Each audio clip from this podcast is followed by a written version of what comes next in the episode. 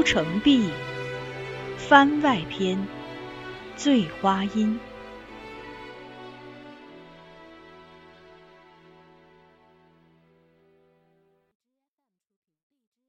许愿。次年，曾在冯京家中做客的那两位周学同舍，通过了在州府举行的借试，准备赴京参加省试及礼部贡院所试。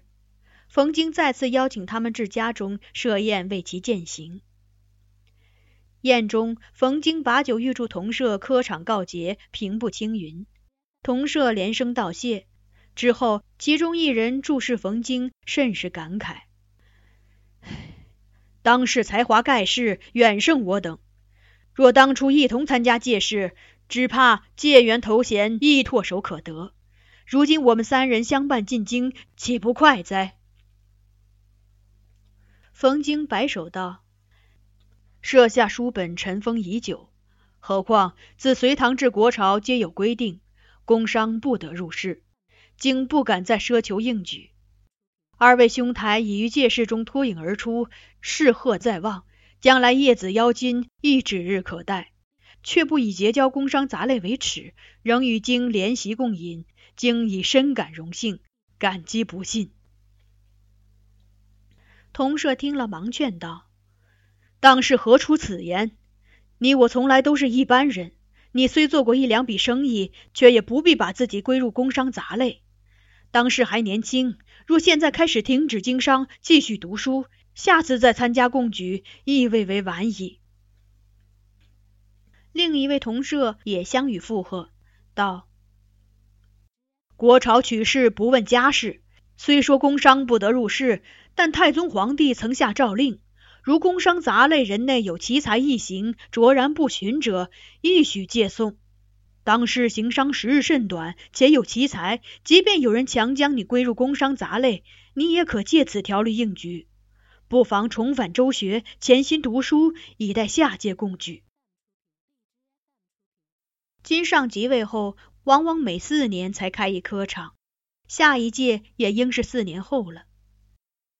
冯京默然想，四年足以发生和改变许多事，圆圆也应该会再生下一两个孩子了吧？他与孩子是否都会健健康康、衣食无忧、平安喜乐？于是他抬目淡淡与同舍一笑，经安于现状，无意应举。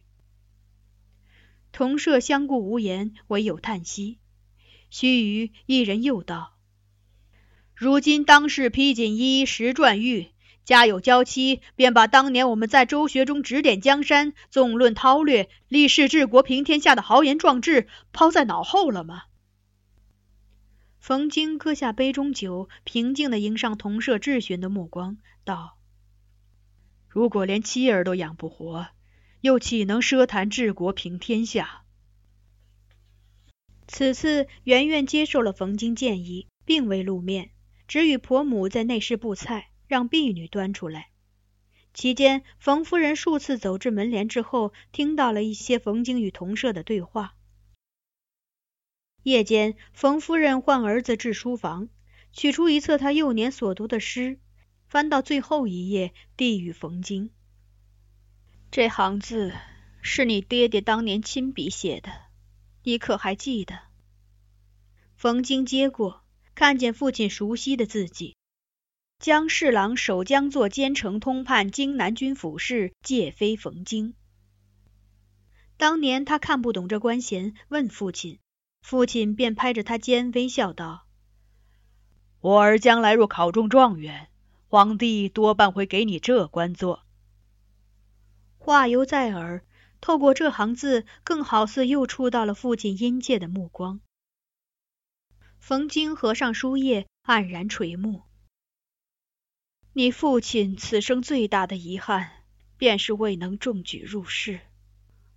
冯夫人缓缓道：“他早年也跟你如今一样，四处行商，受人冷眼，后来才因进纳米粟，补了个左侍进的小官虚衔。”好歹算是脱离杂流之列了，所以他一直要你好生读书，将来举进士、中状元，堂堂正正的做大官，光耀门楣。不想，现在兜兜转转，你竟又走上他当年的老路了。一语未尽，冯夫人声已哽咽，泪落不已。冯京朝母亲跪下，肃然道：“儿子有负父母厚望，实属不孝。但父亲当年亦曾教导孩儿。”好男儿要守信义，有担当。圣人亦将修身齐家列于治国平天下之前。如今母亲年事渐高，圆圆之病尚未痊愈，今岂可弃母亲妻子于不顾，只求功名，不思养家？听他这样说，冯夫人亦难反驳，最后摆手叹道：“，我虽已有一把年纪。”所幸倒还没病没灾，平日用度不大，也能随你清贫度日。不过圆圆如今身体不好，倒是常需进补。或者我们现在让她好好调理，过个一年半载，待她大好了，你再重新准备应举。想着那漫漫四年，冯京没有顺势答应，只应道。将来的事，将来再说吧。这一语又听得冯夫人伤心，眼泪道：“说你晚几年再娶亲，当不至于为家事所累，困于其间，不得遂至。”莫思须臾，冯京再度开口对母亲说：“圆圆之事。”是我的错，我当年放浪率性，铸下此大错。但若不娶她，更是寡情薄幸，有失道义，无异于错上加错。错误既已铸成，便要勇于承担。起初是我害了她，如今我愿意许她安稳的生活，以此来弥补我曾经犯下的过失。所以，现在这样的结果。我亦甘心领受。母亲离开后，冯京仍留于书房，枯坐良久。这并无益处的夜晚，次也变得格外漫长。他选择了一个消磨时光的方式：一手提酒，一手执笔，痛饮清酒，奋笔疾书，终至酩酊大醉。在伏案而眠之前，他拂袖扫落面前那一堆带字的纸，纸张纷纷扬扬玄武飘落，每一张上都写着同样的诗句：“韩信七尺项羽穷，手提长剑贺秋风。”半夜悠悠行转，见身上披有大氅，而散落于地的纸张已被拾起，整整齐齐地叠放在案上。是圆圆来过了吗？他迷迷糊糊的想，但很快自己否决了这个念头。如果他来了，一定会叽叽喳喳的吵醒他，催促他回房睡觉。也许是婢女所为吧。他懒得再求证，觉出夜间幽寒，头也隐隐作痛，他便起身，拖着沉重的步伐回到卧室。圆圆躺在床上，侧身向内，是沉睡的模样。他和衣寂寂无声的在他身边躺下，无意惊动他。他今日倒是很安静，在陷入深眠之前，他曾这样想。而这之后，圆圆一天比一天安静，话越来越少。虽然面上仍常带笑容，但也只是礼貌的微笑。以前那种爽朗笑声日渐稀少，连剥珠蒜的声音也没有以前欢快。冯京暗自诧异，终于忍不住问他：“圆圆，你有心事吗？”他笑了笑：“没有呀。”他端详着他：“你气色不大好。”他想想道。可能病没全好吧，没事，总有一天会好的。上次难产确实给他留下了不少后遗症，他至今未痊愈，常腹痛腰酸，癸水也不正常。他继续为他研医问药，但收效甚微，而且他还不太配合治疗。有一天，他竟发现他把药服的药悄悄倒掉，他又气又急，过去质问他为何不服药。他对他微笑，轻声道：“药太苦了。”后来他越来越厌恶服药，索性公然拒绝。就算强迫他喝下，他也会很快呕出来。如此一来，他的病越来越重，终于到了卧床不起的地步。一日，冯京来到圆圆病榻前，见昏睡着的她枯瘦憔悴，唯面色病态的酡红，像一朵即将于夜间凋零的芙蓉。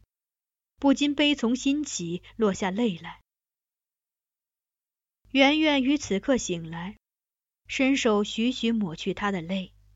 他浅笑着说：“晶，带我出去走走吧。”他建议等他身体稍好些再出去，他却坚持现在就走。于是他问：“你想去哪里呢？”他说：“有山有水就好。”哪里都行。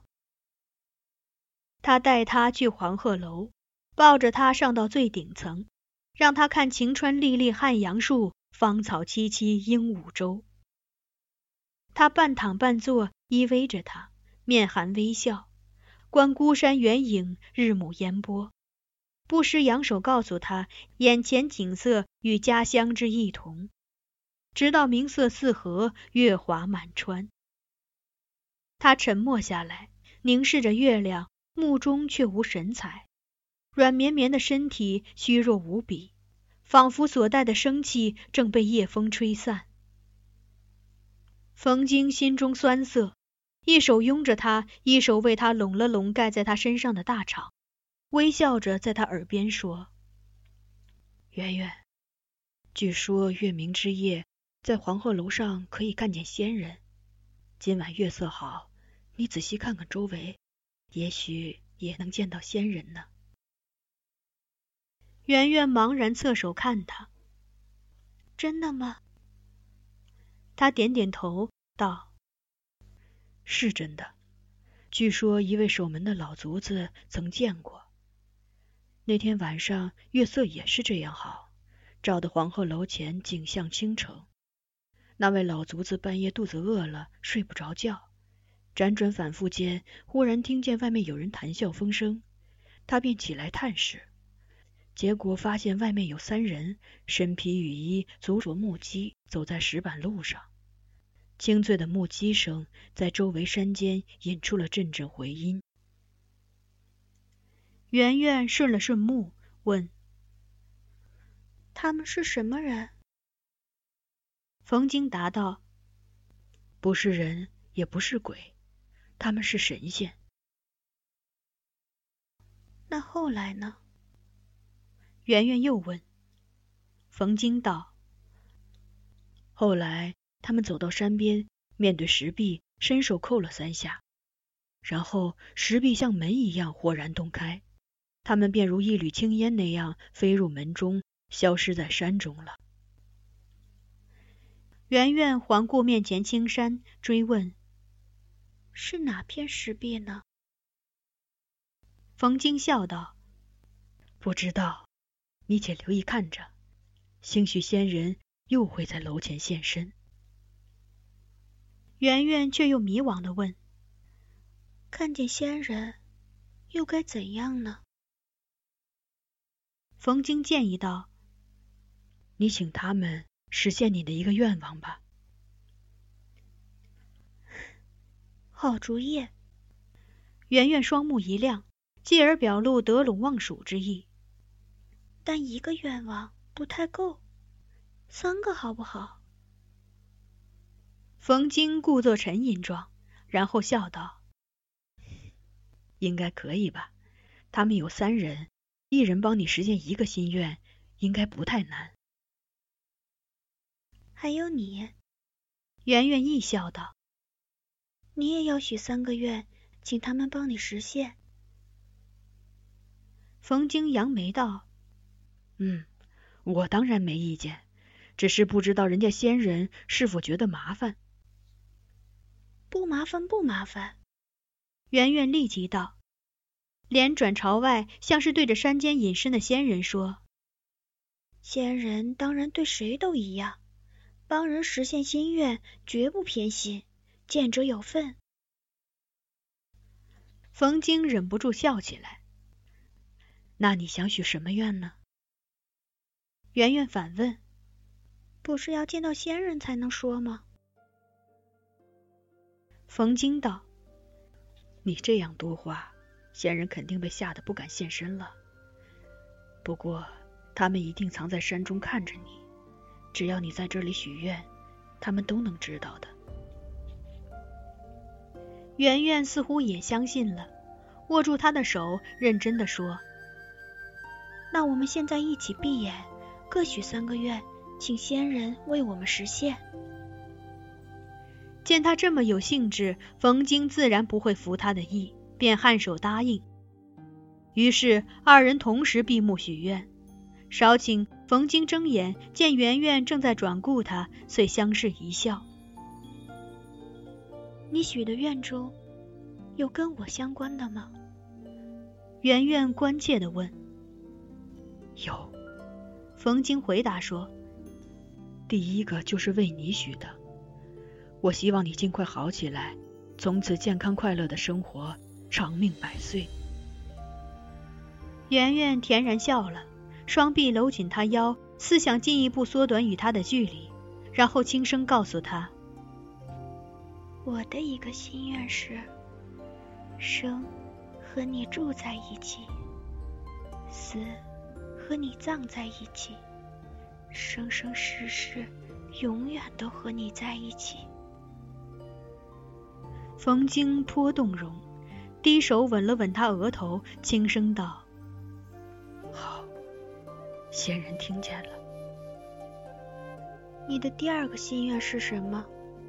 圆圆又问，冯京略为踟蹰，但还是告诉了他：“我想以后若有机会，为国为民做一点事。”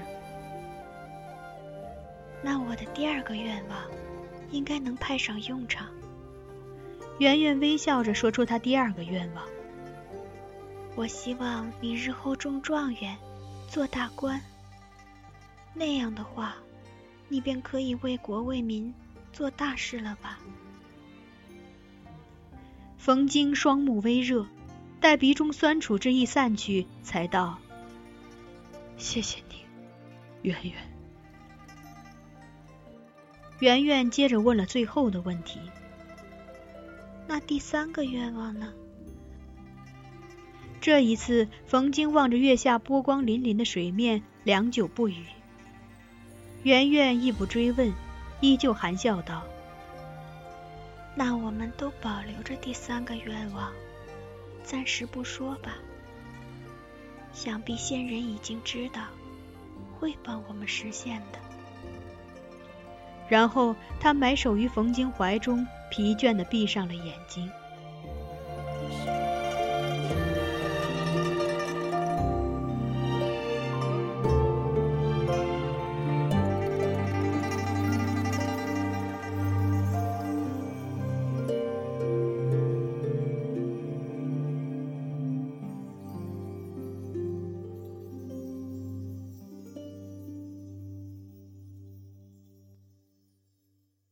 许愿时的好精神是回光返照。回到家中后，病势如山倒。次日，医师宣布无药可救，请冯京准备料理后事。临终之时，圆圆凝视守于病榻前的丈夫，用微弱的声音对他说：“许愿时，我还是忘了嘱咐仙人，下辈子。”我们再相遇时，不要让我成为你的错误。原来他听见了。冯京恍然醒悟，这才是他不愿求生的根源。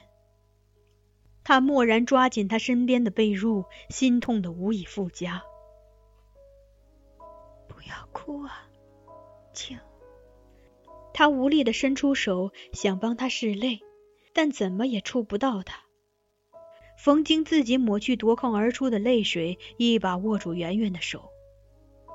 他的手指微微动，触摸着他手背的皮肤，仍然保持着笑容。他又说。没有我，你也许会过得更好。我们祈求过仙人。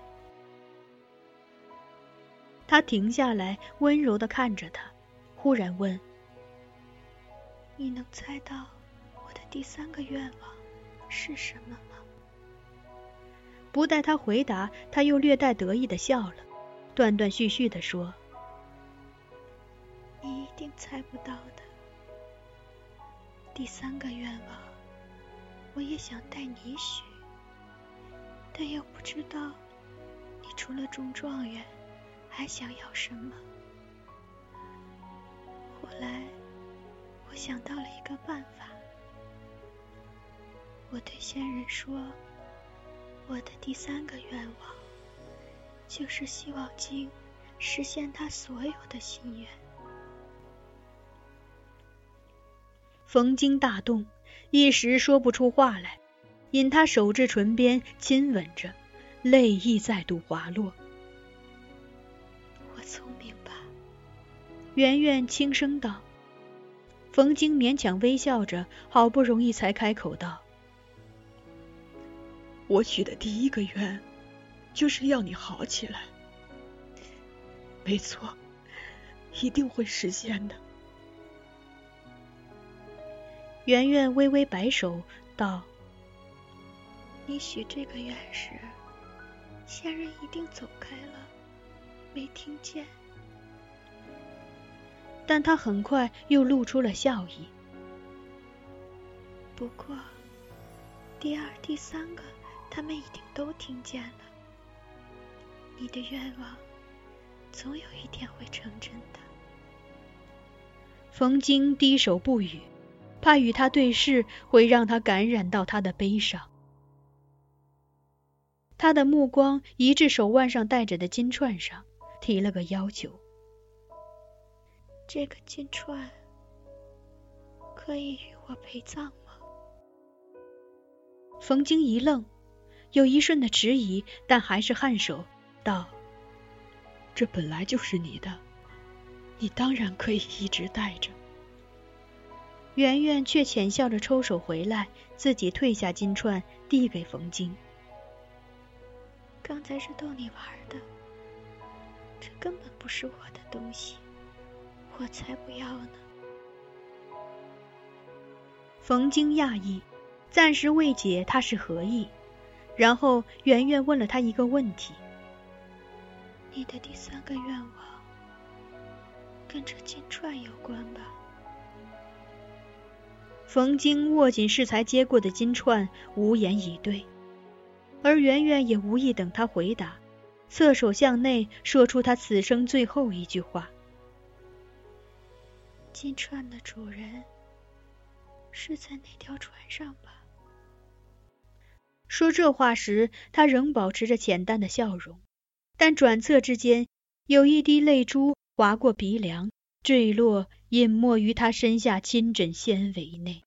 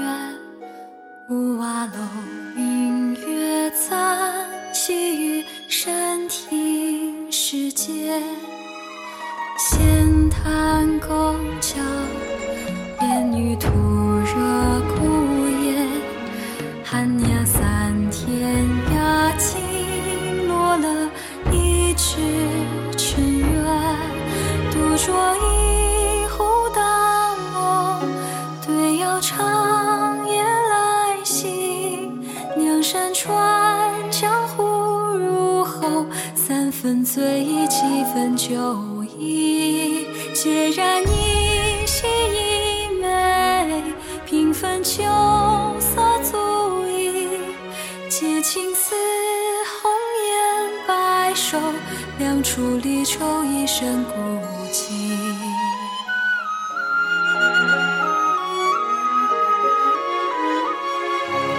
最远不过生死最苦不过相思。而人间此如情为谁如痴？